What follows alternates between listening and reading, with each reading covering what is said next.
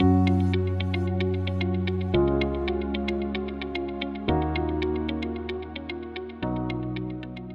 家好，我是你们的老朋友阿杜。你现在收听的是掷地有声播客栏目可持续系列。今天是国际妇女节，在这里祝各位女性朋友节日快乐。性别平等一直是联合国可持续发展目标下的重要议题之一。香港置地也一直把对人的关注作为在可持续发展下很重要的一点。今天我们就在这个特别有意义的日子来聊聊关于女性的话题。本期播客我们邀请到三位女性质感合伙人：香港置地中国投融资部负责人兼中国区资管公司财务总监朱燕，徐汇滨江项目室内设计师张昭和资产管理部的同事吕延慧，来给大家打个招呼。嗨，大家好，我是燕儿姐。大家好，我是大招。大家好，我是严慧。今天是三月八日，所以呢，祝各位女同胞，在座的各位女同胞，你们这个节日快乐啊！因为我我真的，他他们给我写的这个，我们现在叫什么女神节、女王节啊，都说因为现在不太叫妇女节，所以叫那些，那那些我也叫不入口。我我自己个人啊，觉得有点别扭，不知道各位是怎么看的？好像现在叫妇女这个词，大家好像有点难接受。然后呢，也不知道用一个什么词汇比较好，所以商家会讨巧的用什么女神啊、女王啊。你们你们怎么看这这这个节日名称？其实这个事情在我们读大学的时候还不太一样，那个时候女生是死活都不愿意承认“妇女”这个名字的，所以大家就给自己叫女生节。后来呢，电商平台就为了讨好女性，然后推行消费，就开始叫女神节。但这两年，我不知道你们有没有注意，身边的年轻女孩，她们就觉得。妇女这个词其实是一种女性的称谓，搞平权，然后就要提醒女性的权利而已，就觉得没有必要把自己都称之为女神，男生都是凡夫，女生都是女神，怎么办呢？好，所以我觉得这些年来，应该说在这个事情上，社会观念越来越开放了，越来越平等，也越来越多元了，整体来讲是个很好的事情。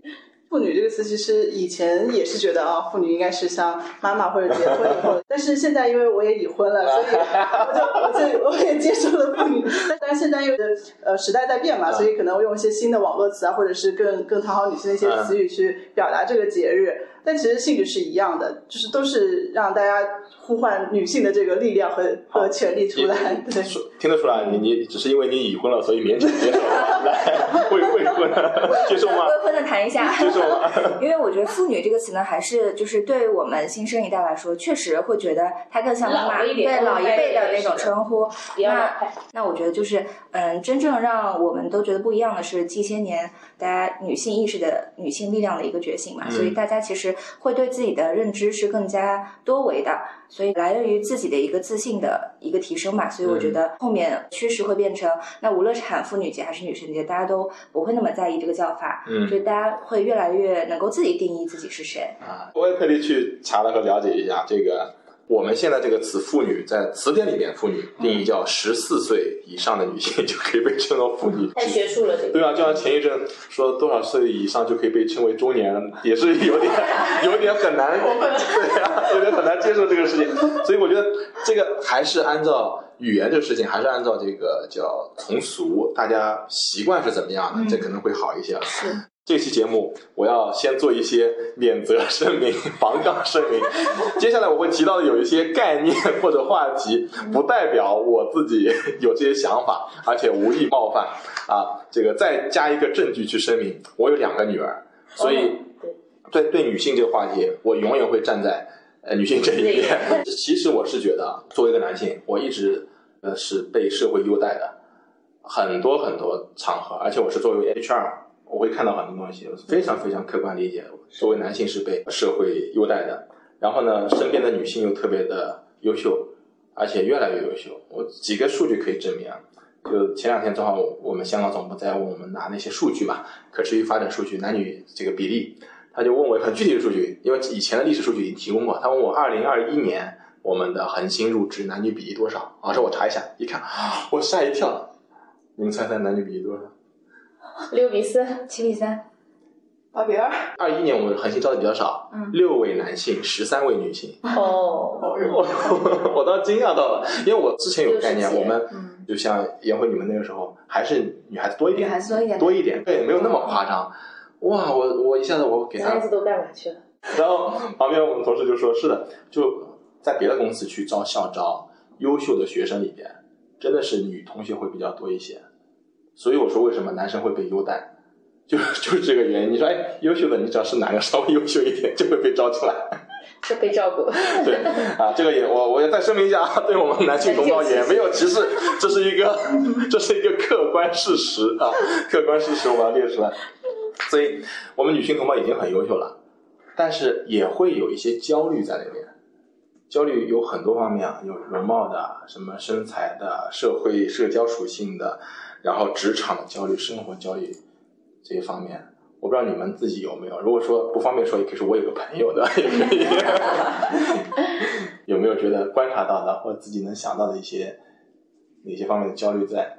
其实我是觉得，现在职场女性，特别是职场特别成功的一些女性，是很容易就是还是长期维持一个单身的状态的。就是说，现在大家越来越关注自己个人的生活能不能过得很好，然后以及包括优秀的女性越来越多了。但是可能在比如说一个女性成长的过程中，她可能在生活、可能在职场以及个人思维度方面。逐渐是在提升的。那他在自我提升的这个空间内，比如说他也会对自己的身材啊、容貌啊，会有一个非常自律的一个要求在。那在他逐渐提升自我的这个过程中，其实，嗯，女性的本性是慕强嘛。那包括在我觉得可能在感情生活方面，那大家也都会寻求可能自己认为更加优秀的男性。那在这个过程中就会越来越难。就是我是这样理解这个问题的，所以就是他会越来越难找到符合他标准的、他定义的同等或者甚至更加优秀的男性。所以我觉得这个可能也是一个大家说年龄焦虑也好，或者生活焦虑也好。所以我观察到，包括身边的同事，包括同行，大家会在感情生活方面会遇到这样一个困境，就是在自我提升的过程中会越来越难寻觅到就是可能自己认为合适的另外一半。对，这是一个点。另外，刚刚提到就是阿杜作为人事的同事嘛，那你肯定会观察到，就是其实职场天生对女性来说，呃，是会有一些苛责或者苛待的，就是客观的情况在。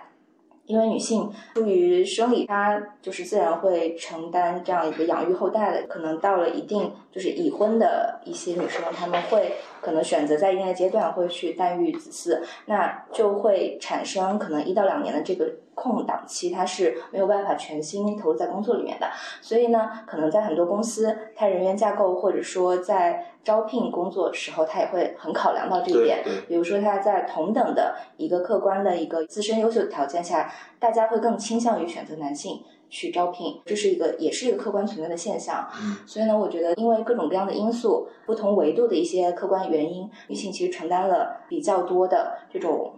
不管是社会现象还是职场的这些焦虑加注在我们身上，那其实我是觉得女性是很强大的，不管是从对后代的这种母爱也好，还是对职场的这种 自我提升，还是对一直以来自我要求，包括女性需要在各种身份之间去更好的切换和平衡，呃，职场上做好自己属于自己的工作，然后有一定提升的空间，包括平衡家庭和个人生活。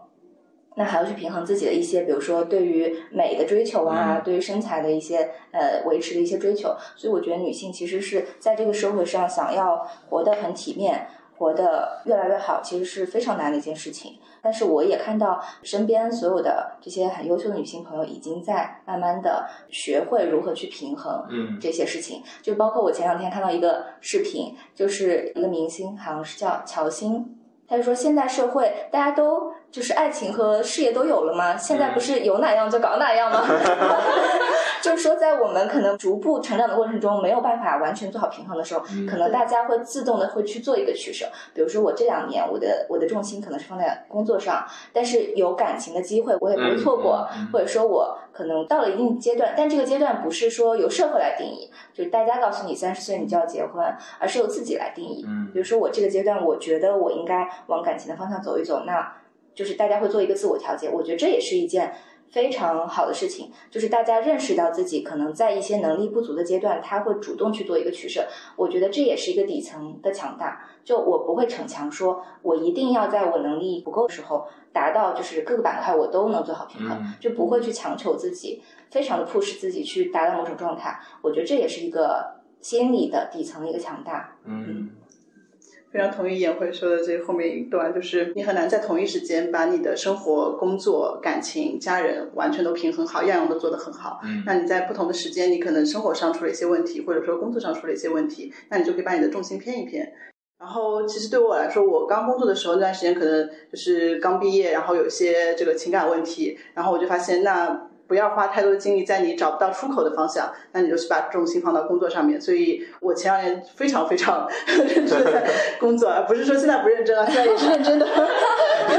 但是确实是你在不同的阶段，你会遇到不同的问题，然后你会在自己的工作、生活还有情感方面去找一个平衡，然后把你的发力点放在更重要的事情上面。对，然后这两年可能因为疫情啊一些原因，会发现大家的。生活重心可能会更往生活、家庭上面去偏一下，会更去照顾你家人的这些感受。就原来上海的节奏是非常快的，你就感觉每天在赶着做事情。但是疫情，大家在家的那段时间之后，你会觉得其实生活不应该是天天赶着被逼着往前走。就你你会发现，其实你应该回归一下家庭，去看看自己家人。就那段时间，我会觉得家人的关系会更融洽，然后会你会觉得身心得到了一个放松。所以我觉得你也不能一直说在工作上都抢在前面，就是你可能需要平衡一下，这才是一个可持续的一个方向。对我我在想，焦虑的本质是什么？还是没有安全感的事情？嗯，就是其实很多时候女孩子很容易从外界寻找认同，嗯，然后来获得自己对自己的认同。嗯，其实这个是焦虑的本质。就像我觉得我现在，因为我家也是个女儿，我在教她的时候呢，我觉得跟我小时候得到的教育不一样。嗯，我们小时候爸爸妈妈老是告诉你，哎，要听话，然后要懂事，要奉献，要牺牲，然后整个社会的价值观对女性来讲呢，都是以这个女孩子乖顺哈来评价她的，长得乖不乖，好不好，听不听话，并没有妈妈告诉你说，哎，你要去搞事业，然后你要去做你自己。对，那个时代的父母是这样教我们的，但是今天的小孩子，包括今天我们这一代的父母，我们教小朋友、教女生的时候，就会告诉他，任何时候你自己才是最重要的，你快不快乐，你喜不喜欢，然后你未来要做什么，你的兴趣是什么？只有他真正把，就是把自我、把自己当做一个完全，首先是一个人，就是你是个独立的人，你不是先是个女生。那我们小时候妈妈会讲，哎，你是个女孩子，所以你要怎样？你要文静，你要那个干爱干净等等哈，你要会做家务，你要学这样学那样。但我觉得现在对女孩子的教育就已经变成，首先你是一个人，嗯，你要有个独立的人格，是，然后你要做好自己，你才能够什么都好。你自己好了，你家庭才能好；你自己好了，你才会有一个好的男朋友。这个观念差异很大的。我更喜欢现在的这种教育小孩的这种理念，我也更喜欢现在女性这种自我的这种意识的觉醒。只有你自己的自我意识觉醒了，你真的认为说，呃，我才重要。本身每个人都是。唯一一次向死而生的一生，你你不可能重新来过的，所以你一定要想，我作为一个人，我要什么，然后才是我是一个女性，我是一个妈妈，我是一个女朋友，我要什么？嗯，真的，所以我觉得要先把安全感的构建放在自己身上，你才不太容易被那些各种各样的焦虑所裹挟。嗯，这些裹挟很多时候都是外面的人给你的。嗯，等你发现说我要怎么样让自己好，我怎么样开心，我这两年有一个体会就是。其实你作为一个人，你最大的资产是什么？不是父母给你的留的这个房子钱，也不是你自己赚的这些这些钱。你最大的资产是你的生命力，你的身体。身体是一个外在的嘛，生命力还包括你的精神、你的状态哈，你的灵魂。那这个生命力到底靠的是什么？实际上核心的还是健康。嗯。以前我觉得我像你这么大的时候没有想明白这个事情，各种各种奇奇怪怪的减肥方式。后来就发现，只有呵护你的生命力，你才能好。生命力最重要的东西还是健康，所以那些什么容貌焦虑啊、什么身材焦虑啊，真的都是干扰你自己的，尽量去避免它，不要看了。嗯，看看看你有容貌身材焦虑吗？有过吗？我早就过了，我我如果没有，有过我我没有呃尽早的做做这个心呃这个心理调节的话，我觉得我很难正常生活到现在。你在招人的时候看到？呃，一个就是，比如说中年男性，你会选，你会在他的容貌和和外表上会有那个呃优先级吗？一定会有。我们有的开玩笑说，我们公司招人都颜值都很高的，但我说有背背后背后理论支持的，就是一个人颜值高，颜值指的不单单是脸、身材、气质等等整个一个人的东西。那一个人是优秀的人，他这些方面一定会好。嗯嗯。那这这方面好的人不一定会很优秀，但优秀的人这方面一定会好。他对自己是有要求的，就像刚才朱姐说那个，他的生命力是有的。对，一个人有生命力的人往那一站，一开口说话，所有人都哇，这个人是这样的。是的，嗯。所以这这个是其实是相关的。那为什么男性的容貌和身材焦虑很少？为什么呢？因为这就是我刚才说，男性是被被这个社会优待的。竞 争竞争，虽然即使丑一点、肥一点，是也能有有也能找到工作，也能找到工作。但但 现在的男性的压力可能会慢慢的，大起来会关注自己一些。你看很多男性现在，呃，什么什么美光针啊，什么热玛吉啊，对吧？对吧？对吧？面膜都快用了嘛。这也是说男性开始有这个焦虑了。是的。因为以前真的是被太优待了。怎么样都可以嘛，对吧？甚至因为你们呢，你们找男朋友会很 care 这个吗？身材，当然，对吧？一定啊！这个真的是有代际差异的。我当时会在乎男朋友的颜值、长相、身高，很 care 的是身高和长相，没那么在意身材。就是说，男生以以前男孩子，比如说他瘦一点啊、胖一点没有关系，你们现在就一定是要。很有肌肉是吧？很有型。我们现在比较在意的是腹肌有没有？第一是身高，第二是身材。对。然后颜值反倒哦，真的，我们朋友之间流传一句话：一八五以上不用看脸。哈哈哈哈哈哈！颜值最高是身高是吧？所以就问什么？哦，我说这个男性是有身高忧虑的。哎，对，身高忧虑真的。我问过很多男性朋友，如果让你给你一次唯一一个改变自己的机会，你要改变什么？嗯。所有人都讲。身高，所以他们也是有焦虑的。是相对相对来说会小一点，而且刚刚说的很多焦虑，其实，在刚才说内在，我我刚看到你们已经开始有取舍、有平衡，我觉得，嗯，我也很羡慕。男的很多，我我近两年因为角色的嗯变多了，我才开始想这些事情。很多男性会不去想这些东西，觉得好像我就是一个很纯粹的，我就是干什么的，我就是挣钱的。这挣钱的话，我挣什么 天经地义那种感觉，没有去考虑一些角色。我是不是觉得也是因为女性被社会加了一些角色或任务在那边，逼着自己说啊，我有这个阶段，我要处在这个阶段，嗯，可能是时间上、空间上都要把自己切分一下。有没有这种感觉？说我什么年龄要做什么事情了？我三十五了，我要怎么样？我三十了，我要怎么样？有没有这种想法？我觉得就像我说的，之前就是可能大家每个人会对自己的阶段有个定义，嗯，但是我觉得，比如说，就像阿杜刚刚说的，很多身份。其实有的时候也是被赋予的，但不一定是被社会。比如说你结了婚，然后你生了娃之后，那可能就是女性她天然的会有这种母爱，或者说因为这个孩子是从我肚子里出来，那我我跟他有非常非常亲密的交流。那比如说哺乳期啊，或者是一直带着他长大，那我觉得天然母亲对孩子这种感情，因为它是一个生理上的一个一个附加值，所以呢，我觉得可能是呃有了孩子以后就是。大家会去自觉承担起这个责任，这个倒不是，也不是说男性赋予我们的。那我觉得这是一种自发的一种呃附加的一种。那你你是怎么感感受到这个呢？男性跟女性还是有一些物种差异的。是的，其实是你前面说这个这个容貌焦虑，为什么女生会多一点？因为其实大家关注的东西不一样。其实你会发现，就是小小男孩他喜欢玩变形金刚，喜欢玩车，喜欢玩那些东西。你看女生小时候可能喜欢玩娃娃，她从小就被培养了，就是我对关注审美、关注外表这些东西会更多一点。是啊，包括你看到我们现在。玩的 A P P，男生跟女生的 A P P 应该是有很大的界分的。是。我们玩什么小红书、呃微博或者各种东西，其实你会更关啊美美妆这些东西。那男生可能关注什么股票，什么汽车、房子，对吧？这大家关注的东西是不一样，所以你带来的焦虑不一样。所以男性的焦虑应该是就就是可能偏资产类的这种焦虑会更多一点，然后女性可能会就是她的喜好和关注点会不一样，对，所以就会有一些不同的这种焦虑吧。当然也也会是看身边的人啊，是做妈的这个感受怎么样？娟姐自自己亲身体会。其实总体来讲很快的。嗯。我身边会有一些女孩子不结婚，就现在选择丁克。嗯。我会建议她，你这辈子可以不要结婚，但是你一定要有个自己的娃。嗯。真的，而且也有很多方式嘛。嗯。是因为其实一定年龄段之后呢，成为一个妈妈，可能让你感受到的这种内在能量，会让自己重新涅槃。嗯。就会好像让你开启你的第二个不同的人生阶段。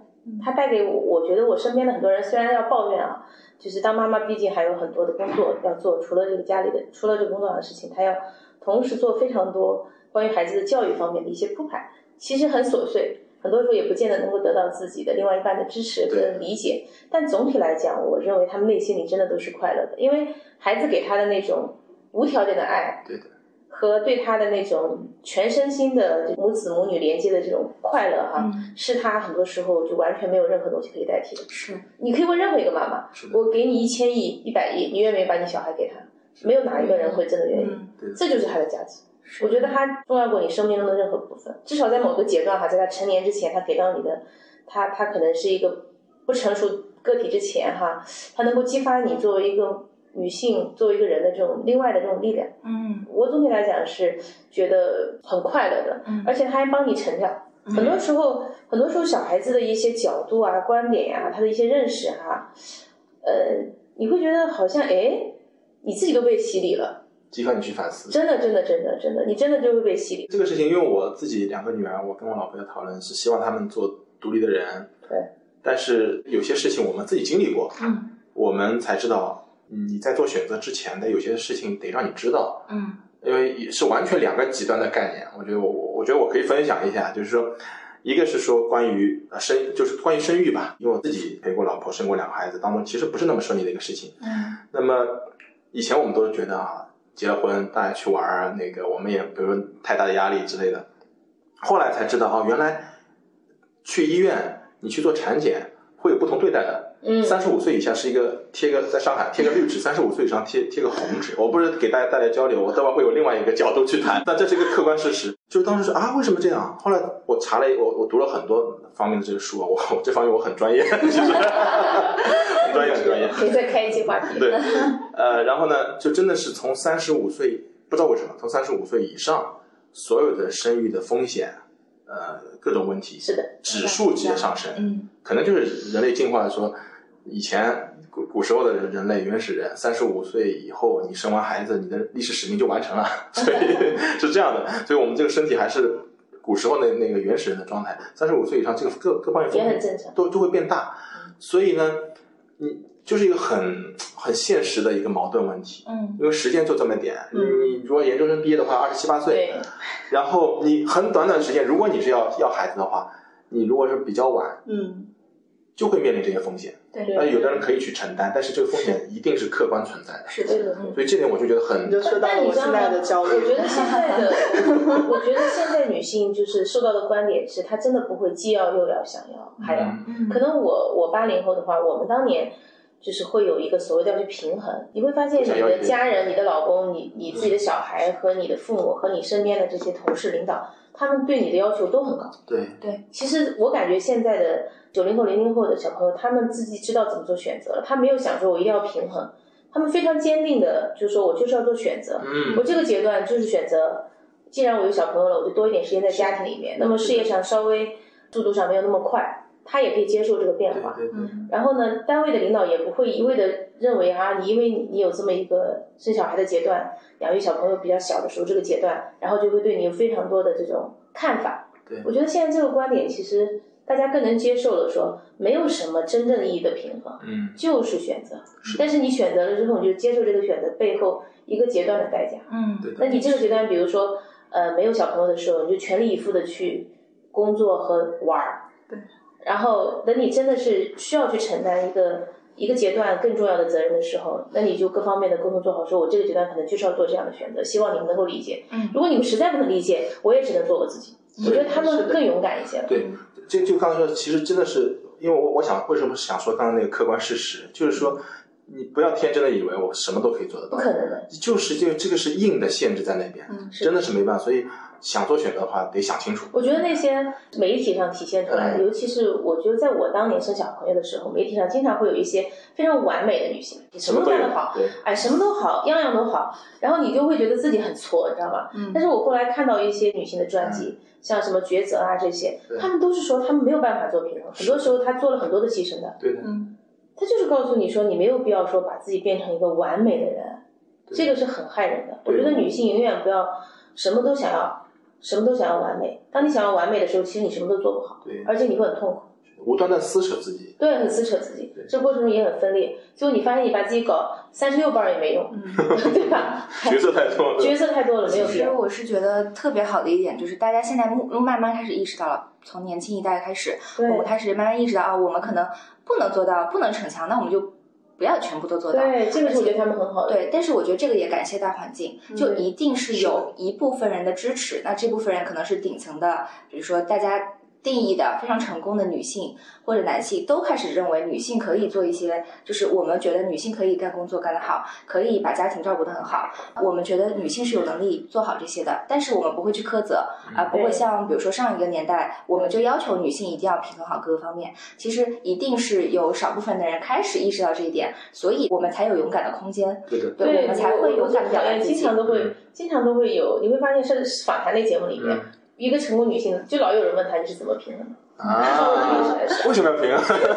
那你没发现吗？从来没有人问那些成功的男性，哎，你怎么平衡的？为什么他不需要平衡？因为他永远只做选择。嗯。然后，当然现在我觉得比较年轻的爸爸，包括像 Clark 这样哈，也很多时间在主动的承担非常多照顾小朋友、教育小朋友的责任了。我觉得这个也是社会很进步的方式。是的，是的。女性也可以喘口气。对。所以我觉得大家不要被这个问题裹挟。嗯一个阶段一个阶段的人生选择，是。那你选择了就承担它背后的各种各样的结果。对，不要后悔。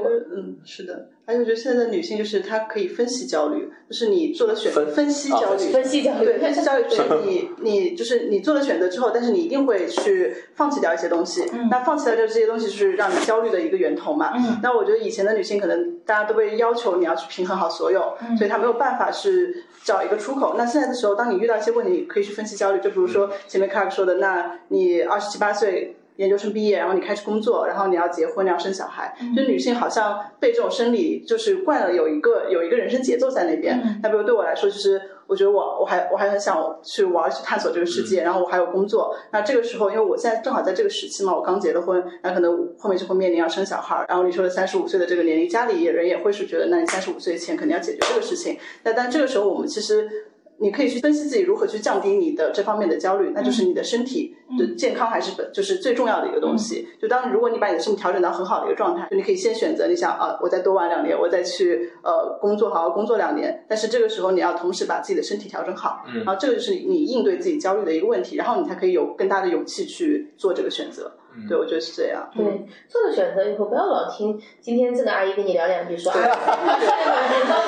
对，对，是的。我觉得还是要有分辨分辨能力。我觉得这个问题，我我个人还是持乐观态度的。就像我刚刚说的，就是女性可以去做一些选择，或者是可以坚持自己的一些态度。嗯，它一定是大环境所允许的，或者说逐渐开始有这个空间。比如说刚刚生产科技的进步，比如说医学的进步，比如说一些。呃，思想比较前卫，然后意识比较清醒的一些成功的男性，他们会去鼓励女生去做出一些自己的选择，遵从内心或者怎么样。那我觉得其实是大家逐渐开始意识到，女性是可以怎么说，她们有能力做好，但是她们也不一定就不能被苛责，说你一定要各方面做到很完美。所以呢，我觉得这个也是逐渐在。大家在培养这个意识，或者我觉得也是未来可期的一件事情。灵魂拷问，我问一个：颜慧，你你如果让你重生一次，你还愿意当女孩子吗？当女生吗？我愿意。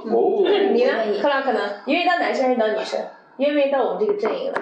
我不敢，我觉得我是身为一个男性得到太多优待。我如果说是身为女性，我可能你觉得你现在能力做不好？就做不到，做不好。刚刚呢？我觉得做女生挺好的，真的，我也这样，嗯，真的非常好，挺好。你可以感受到很多他们感受不到的，对，人生是 更多维的、更多彩的，嗯嗯。你可以去不同阶段解锁一些不同的角色，你要有点上进心，是 需要有点上进心才跟得上。但是我觉得，就是这个社会也需要 Clark 这样的，就是很能理解，然后很能够支持女性的一些人出来发声。他是我很欣赏的那种。我们也需要男，我们也需要你这样的男性存在。上海这样的爸爸很多，你们有没有发现？是是，我觉得上海男生，我觉得太这个社上社会在进步，是的，太发达了，发达。就体现在对女性的高度尊重上。是的，重庆也是。嗯，我自己体会的是，上海和重庆是整个中国女性社会地位最高的两个城市。真的，参与是真的高，参与也很高。参与重庆比成都可能还要高一点。嗯，然后上海也非常高。嗯，在我心目中，就是特别文明。就是比如说，我觉得这个男人男人高不高级？嗯，这个男人高不高级？哈，就是。生活中我遇到的或者工作遇到的，我会有一个指标，悄悄的说一下，我觉得看他是不是够尊重女性。嗯，不只是身边的哈，包括他的，比如说他的亲戚好友、父母啊，那个那个妈妈呀、太太太呀、小孩，身边的人，他如果足够尊重女性，证明他是我在我心中他是文明等级很高、进化的特别好的那种类型，就很高级的。嗯，我觉得我个人想法就是上海是我觉得。极度像欧洲的一个城市，就是不管从人的一些思维方式，然后包括多元化的一些包容，对，我觉得非常非常像。我觉得他说的特别好，就是国际化也要有这个这个维度在里面的。因为就是如果有就是欧洲旅居史的同事都应该知道，就是欧洲他们的对于女性是极度极度尊重的。就比如说一件一件他。一个一个挑战的事情吧，那我觉得身边的可能伴侣啊，或者朋友，或者是父母，会鼓励他自己去做到，哪怕很难，但是大家不会插手说我去帮你协助你完成这个事情，因为他们相信你是自己可以做到的，哪怕你没有做到，但是你尽力就好了。就大家不会想要说我从一个强者对弱者的一个帮持，我去帮你，或者是我偷偷的去帮你达成这个愿望，但他会觉得这不是你真正想要的，所以他们对于女性的支持或者尊重是源自于心底的，骨子里的，对。他会站在你的角度去考虑你想要做什么事情，然后我能不能给你提供一些指引，或者说是，呃，我听你分享你在这个过程中遇到的挫折，然后我们一起去找出解决方案。它是其实是源自骨子里的一种尊重。对对对。说到上海是，然后我相信大家很揪心的就是那个徐州丰县的那个事情。对，嗯，就是那个事情让我整个节都没过好。就我们可能生活在上海，同时又很有幸的生活在像智利这样很尊重女性的这样的一家公司，是可能有些时候会有一些认知上的这种偏差，嗯，就会有一种错觉。我有时候会有一种错觉，好像社会在这个方面已经很进步了，但是当你看到那样的新闻的时候，你就会很难过，你会发现可能还有大量的女性。还生活在那样的一个很狭隘的这样的一个氛围里面，社会氛围里面是，所以还是希望就是说社会更进步吧，不只是在经济上更进步，尤其是某一些地方要在观念上更进步。嗯嗯，还是很长的路要走。对，还是很长的路要走的。就是我们很幸福，是我们叠加了一个城市的氛围。嗯，上海真的是氛围非常好。另外一个又叠加了，我觉得我们公司在这方面也非常好。我们公司整个是一种。很 gentleman 的文化，是吧？对，是。所以你会觉得做女性在这个公司里很放松，是，就是你可以很坦然的去生二胎，你可以很坦然的跟领导说啊，我因为小孩有什么不舒服，我要休假，等等哈，不需要有任何的这种心理压力。对对，这真的是很幸福的一件事。对我们公司也非常鼓励员工，就是说去平衡好家庭和生活，就是这种长期主义嘛。是，他视你为姐妹。所以他就希望你更好，希望你长期主义能够为公司服务。其实这个还蛮让人蛮欣慰的。是，但其实社会上真的这个大量的人还没有到太少了。这可能是一个社会进化的一个过程。对，就像前面专业说的那个，如果这个地方它是那样的，对，投资也好，什么也好，人才也好，都会变很差。那慢慢这就相就相当于是。它它属于一个劣势的，被社会淘汰的那样一个情况，那慢慢的会我往人会往那些更更好、更文明的地方去，是的，这是一步步进化的这样一个过程。对对，所以我觉得我们自己好了还不够哈，就是但凡有一点点力量，如因为每个人都会有自己的老家的人啊，或者说你的这种很遥远的一些父母那一代人的这种亲戚朋友，但凡有力量，我觉得还是多帮一帮身边的女性，不管是男性女性哈。都应该多帮一帮那些更遥远的地方的这些女性，她们很多时候还未见得有这么好的一个状态，嗯，对吧？可能最基本的一些权利都对对对，包括我觉得也要帮助自己的妈妈们。我最近有一个体悟，就是我发现，其实我们我们父母那代，尤其是妈妈那代人，他们其实还活在一个嗯很辛苦的那种状态里。其实他的物质生活已经非常好了，是的，但是他的心很苦，他的辛苦就是在于他始终是还还是在付出奉献，然后。呃，就是一直在消耗自己，对的，对的，对。所以，我我现在也在想，除了让我们自己过好，也要尽可能的去影响我们身边的这些人，嗯，包括妈妈们，让他们更解放，让他们也学着做好自己，不用承担过多的这种女性责任。就是希望我们前面一代的人也能过，也能女性也能过得更开心一些，更轻松一些。是。朱燕姐说的这个我太感同身受了，因为我妈妈就是一个完全付出型、奉献型的人。对，她以她以你活好了作为她的人生己任。对的，她自己根本不重要。她不仅以我活好了作为她人生己任，她还会会以我爸活好了，然后我爸的姐姐，然后还有她的姥姥，对，她的妈妈，她的妈妈，她的老婆婆，就是我觉得。完全没有他自己，他自己放在十个人放在最后面，对，世界最后面，世界很小，永远就在这几个人之间。所以他不知道，其实我们爱他们，我们也希望他们活得好。是的，所以我真的有时候就是这种难过，是你觉得你好像没有办法从底层改变他的思想和思维，你只能可能在一些他需要就是。我我在尝试用西方人的方式对付我妈，就是在她想要做成的事情上，如果我比如说，如果我的我的观念我没有办法完全影响到她，那我我会帮她实现实现，对我会尽量去看怎么样能够就是帮她找到解决方法，是是，怎么样能够实现她的愿望。您会说的很对，我觉得我有一段时间就老是会给她钱，后来发现呢解决不了她的问题，就是你就真的尊重他，嗯，包括我们自己想要也要尊重。是，我就比如说有段时间我妈是属于那种，她特别喜欢。在小区里面，就是到处去跟人家聊天啊，帮助别人，他喜欢这样。然后我就说这样吧，我说我帮你去搞一个志愿者好了，你就去当志愿者好了。然后呢，然后其实物业公司是不给钱的。我就跟我妈说，我说你比如说帮我们物业公司这些有些事情，看到垃圾捡一下呀之类的哈，其实不是什么公司给他的志愿者，我跟他说的。然后我说这样的话呢，每个月物业公司发几百块钱给你。然后我就找了一个朋友的公司，每个月给他发钱，他开心不得了，觉得自己好有价值。然后就把这当成工作来做。包括他有段时间喜欢，就是把家里的那些什么纸纸壳啊拿出去卖，你知道吧？一开始我觉得好丢人，我说都这么有钱，还需要去卖这个吗？嗯。后来你知道我女儿怎么做的吗？她跟我完全不一样。她放学了之后，她看到比如说有人扔到垃圾桶一个瓶子，我女儿就把它捡出来，说我要拿回家给姥姥，她她就拿去卖钱。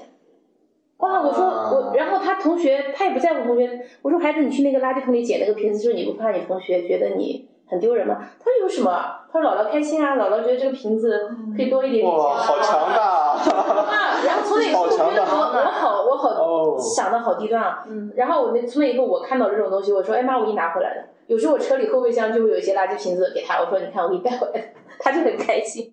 他们其实也是要追求价值的，嗯，对，只是说他之前的价值，就像你讲的，会在我们照顾所有人之前，嗯，但他现在当他自己不需要做这些事的时候，他其实自己的那一点点的价值感就要萌芽了，是，所以我妈除了去我让她鼓励她去做点这样的事儿之外呢，有段时间。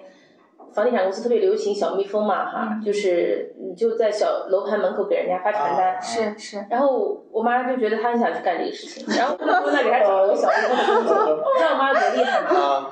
她每一个发传单的人，她都会缠着人家的电话号码，因为只有报备才有用。然后呢，她把电话号码手抄在一个纸上。有一天我回家一看，哎，怎么我们家有一个就是一张纸上面写了很多人的名字和电话？我说这啥东西？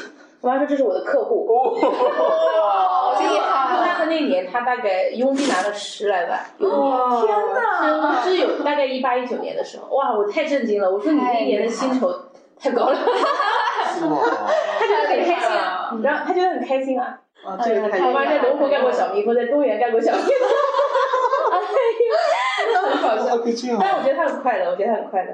他可能正好对了，对应了一对群体，对，可能有很多。他不但每天能自己把自己的二十个人拉满，他还经常就是上午可能就完成任务了之后，他就一个组里面有些阿姨不是很善言辞，有了任务之后就分给人家，说把你们的任务都完成。哇！我说我说我就很鼓励他，我说你这个事太有价值了，不但自己赚了钱哈，还帮了一大堆阿姨，还解决了这个公司的销售。我天哪！哇，又打开了我的这个世界。所以，所以我刚才有想到，就是说。呃，不但我们自己要过好，我们也要学着用这种价值感和尊重哈，去影响我们身边的妈妈们啊，还有那些是是是，就是力所能及的一些可能需要帮助的女性。哦，我这个角度，我真的完全想不到，真的是那那款 girls helps girls。我我都会经常跟我团队讲，就是因为我大概生小孩的时候感受到过很大的压力，就是会觉得哎呀，领导会不会认为我工作做不好了，没有那么好的精神了，怎么怎么地？但是。但那个时候是在民营企业了，后来到置地的时候呢，夏一刚一来就跟我讲说，你可以生二胎了啊，怎么怎么地。我心里想，这是不是一个套路话题？心心里在打是陷阱，陷阱话题。我说不会的，任总，我绝对不会生二胎。不会。后来当我真的是过了两三年，才发现，哦，他真的就是一种发自内心的期待跟祝福。然后我就会跟我们的那些恒心的同学们。在面试他们的时候，我会非常跟他讲，我说你们这个后现代的年轻人其实是更希望生活工作平衡的。恰恰在这一点上，我们公司是从骨子里尊重你。嗯。你如果要长期为公司服务，那你真的是要整体能够每个阶段过得很好，嗯，所以你该生胎该生小孩就生小孩，该生二胎就生二胎。前段时间有一个小朋友面试的时候，我让他问我说你有没有什么问题要问我？我对那个女孩子还挺满意的，他就说他说说我想问一下，就是我快要小孩了，你们介不介意？就是很紧张这样子。我说你怎么会问这个问题？我突然都忘掉了，就是我大概五年前也会 care 这个问题。在民营企业的时候，我也会 care 这个问题，但是我突然发现我已经完全不 care 这件事情了，我就安慰了他一下。后来我在想，为什么我可以不 care？是因为其实我这上面的焦虑没有了，但这个焦虑没有了，是因为我的环境变化。是，不是说我其实从一开始就很鼓励女性，我觉得我身边的人，我是很鼓励他们，就是去从从容容的做这样的选择，至少在质地完全可以很。很大胆、很大方的去去做这样的选择，这个这确实发自内心感受到，就因为公司这种优渥的环境，会让你意识不到这个问题。我在听，我前面我我其实这个话题一开始我准备了很多东西，嗯，到后来我发现我还是处于一个学习阶段，男人还是得好好学习。刚才说的 girls help schools，我觉得很重要，就是在你成长的过程中啊，一定会感受到方方面面的压力的。那个时候你就要去看你身边，包括一些遥远的书上。那些女性她们是怎么样在做选择的？很可以给你力量。就是一些朋友，不见得就是一定是你身边的朋友，他可能是书上的、微博上的、呃传记里面的，他其实可以托举你，帮助你理清思路，也可以就是帮助你做决策。嗯。现在女性有一点好，越来越焦虑。现在女性有一点好，我觉得大家的焦虑已经从容貌焦虑转到钱包焦虑了。啊，是不是？是不是？年轻女孩子会说：“哎呀，这都不重要，搞钱重要，搞钱最重要。”对，说什么深圳女性女女性聚会、好朋友聚会、闺蜜聚会，怎么谈的都是搞钱。从来不谈男人，这是很进步的。对，这很进步，就就一样是焦虑，这不是呃这个性别专有的焦虑。这是直击本质了，是的，是的，是的。嗯，因为我经常出去玩嘛，就我是一个很爱玩的人，然后很很喜欢户外啊。包括就是今天也在跟那个我们很多同事在聊，就是平时出去玩，然后遇到了很多不一样的女性，因为我们现在是在地产圈里嘛，可能大家还是一个就是朝九晚五的一个打工人。然后当我出去之后，认识到就是玩，比如说玩户外的这些圈子里面的人，他们玩潜水、玩滑雪，你会发现。很多女性她们已经选择了不一样的人生，嗯，就是她会选择独立职业，就是对我们现在还是一个正经的朝九晚五的工作，对。但是就我有碰到就是音乐制作人，也有碰到清华毕业的一对夫妻，他们就是原来也是在体制内的，后面他们觉得自己想要的生活是那种可以让自己开心、可以自由一点选择，所以他们选择了创业，然后同时他们去考了潜水教练，就是考了滑雪教练。我我也是他们的学员之一啊，然后跟他们一直有有比较多的一些接触，发现人生是可以不一样的。就是你可以选择自己认为当下正确的路去走，然后包括呃之前有一个那个动感一零一的一个女女主播，当时也是跟她一起玩，然后你发现她真的是非常有生命力的一个人，她会非常热情的去，就你第一次跟她聊，她就会很自来熟的跟你聊很多很多东西，她的想法啊什么什么的。当时她当时还没有男朋友，我认识她一个礼拜之后，她说她要结婚了。哦，对，然后她现在过得非常幸福，就是就是她，我觉得现在的女生越来越多的能抓住。机会和敢去跨出那一步，已经那样，我才认识一个礼拜，我要不要跨出这一步？所以他会非常有自信，并且能为自己的选择承担起这个责任。是对，就是我会发现，原来外面有这么多女性已经不一样的，对，甚至就是比我还走得非常的远，就他们可以。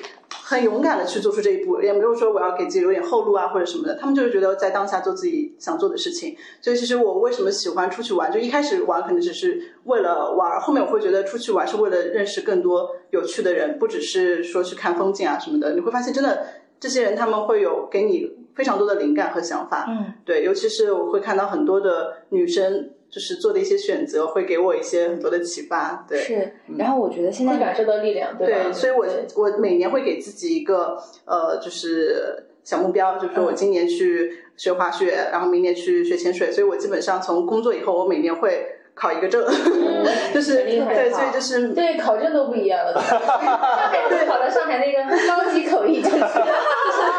对，就是学习不行，但是可以去玩一玩。现在都是考潜水证，对吧？对，这都是很进步的。对，真的是你会碰到很多有意思的人，这个是人生最重要的一个收获。我觉得，嗯，我觉得女性现在就是勇敢也是有前提的嘛。我觉得勇敢的前提是大家足够清醒。其实我觉得在，不好意思，这里又涉及到就是男性女性了，没有什么别的歧义哈。就是我觉得女性很多时候。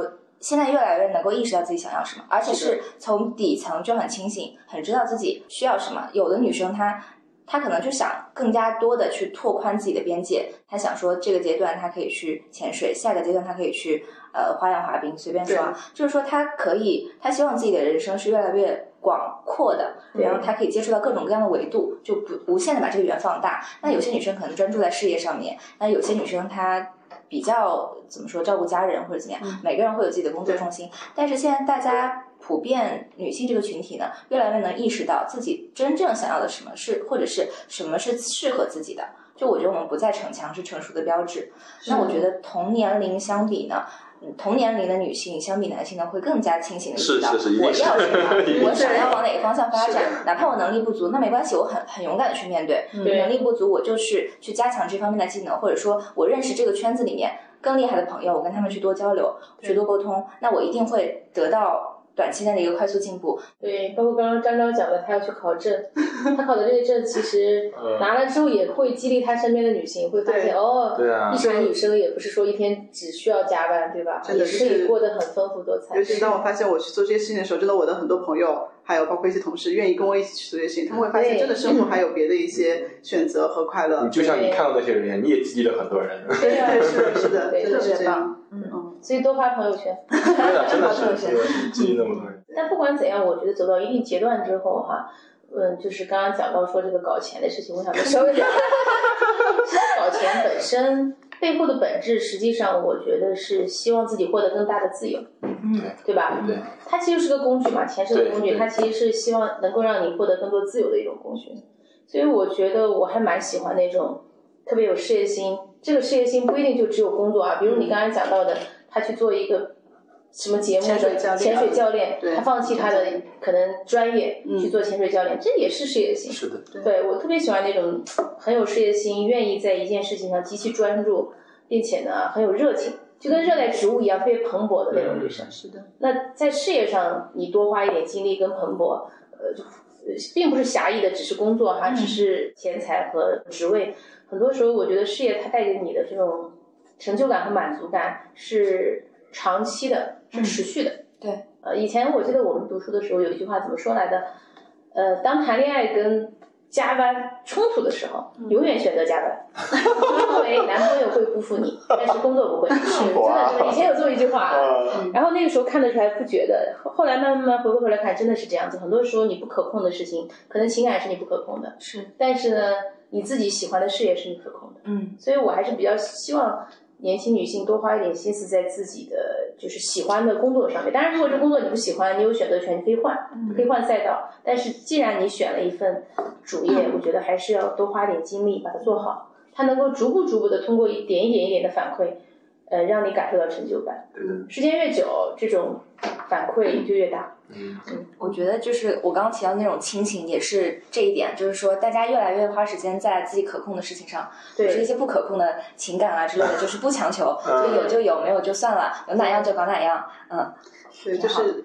讲到搞钱，就是那天我还跟朋友聊，就觉得我们应该有三份工作。其实每个人打三份工，一份是你的本职工作，另一份是你要发展你的副业。比如说我，我有朋友，他白天是设计院，他晚上是瑜伽教练。哦，这，对我很多这类的朋友，就是还有就是斜杠青年，就是工作日，那我在。就是朝九晚五或者做九六的工作，但是我周末他们会去做另外一件另外一件事情。他是个摄影师，他是个就是潜水摄影师，就是有很多这一类的朋友。这是你的第二份工作，你会发展你的副业。还有一些可能就是也有一些小红书博主，因为我最近也在看研究小红书嘛，你会发现小红书上也有很多知识博主。他会分享自己这些东西，然后其实现在的流量就是，我觉得现在搞钱的方式非常多，非常多元。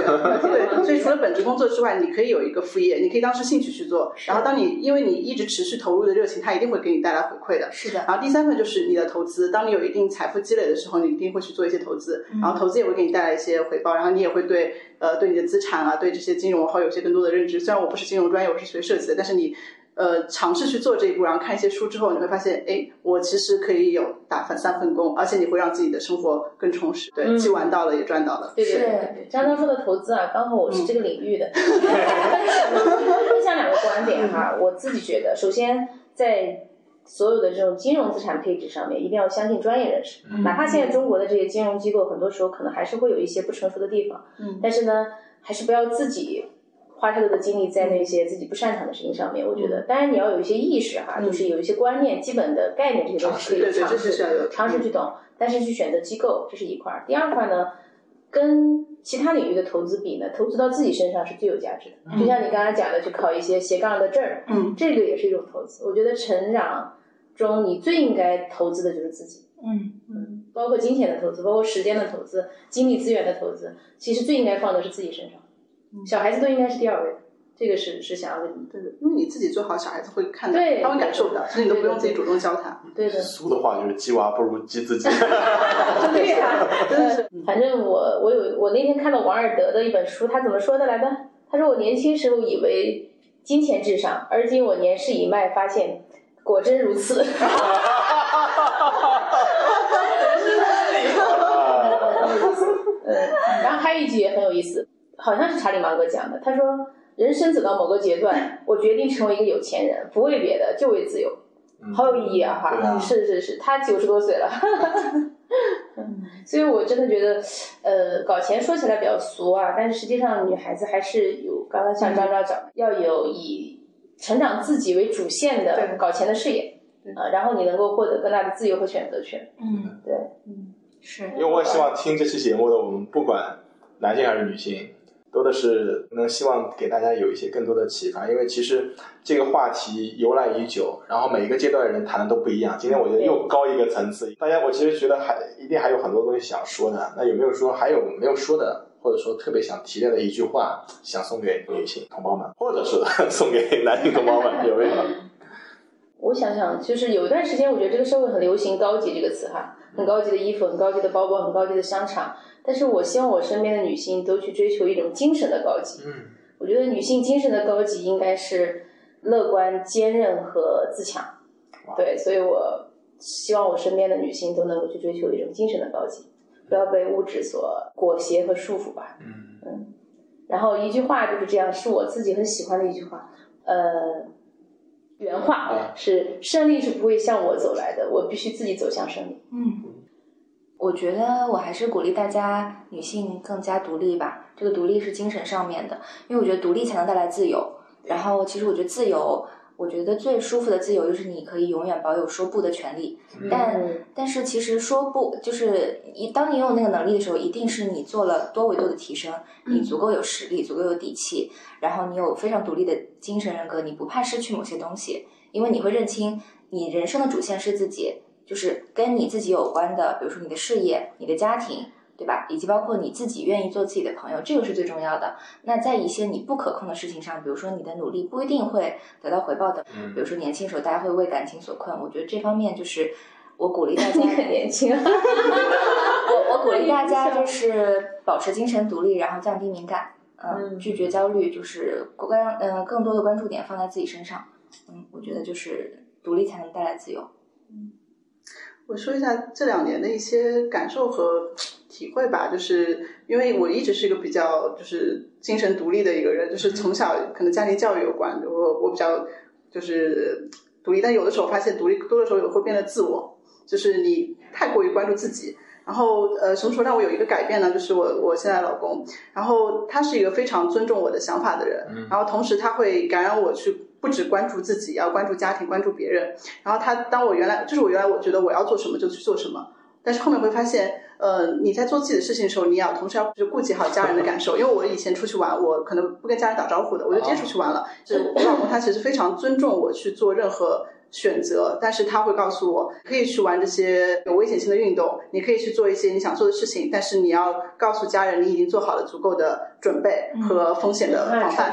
对对，所以，然后他会让我知道我。不能因为自做自己的事情只关注自己的想法，你要关注你身边的人，要顾及他们的感受。这是他给我慢慢的就是从自我变成自己成长，同时让家大家都过得很开心的一个状态。后面发现我们是一个相互增长的一个过程，就是因为男男生他喜欢的东西跟女生喜欢的东西不一样，但是我后来发现我喜欢的东西。他也会喜欢，就是我们会相互感染。他可能他也喜欢户外，但他不像我可能会投入那么多的热情去。他可能关关注工作，更关注家庭，但是我会带着他一起去玩。然后他会从他的那个框框里面也跳出来。就我发现这一定是就男性女性他还是一个相互协助、相互。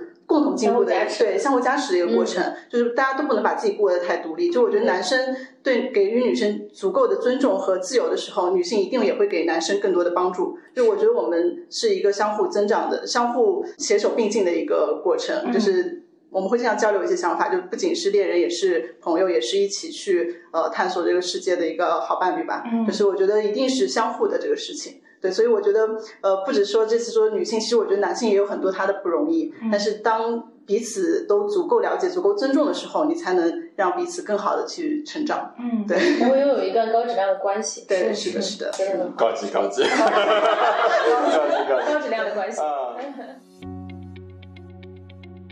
今天很开心和大家聊了这么多，感受到了来自女性朋友们的真实的声音，也感受到了女性力量的强大。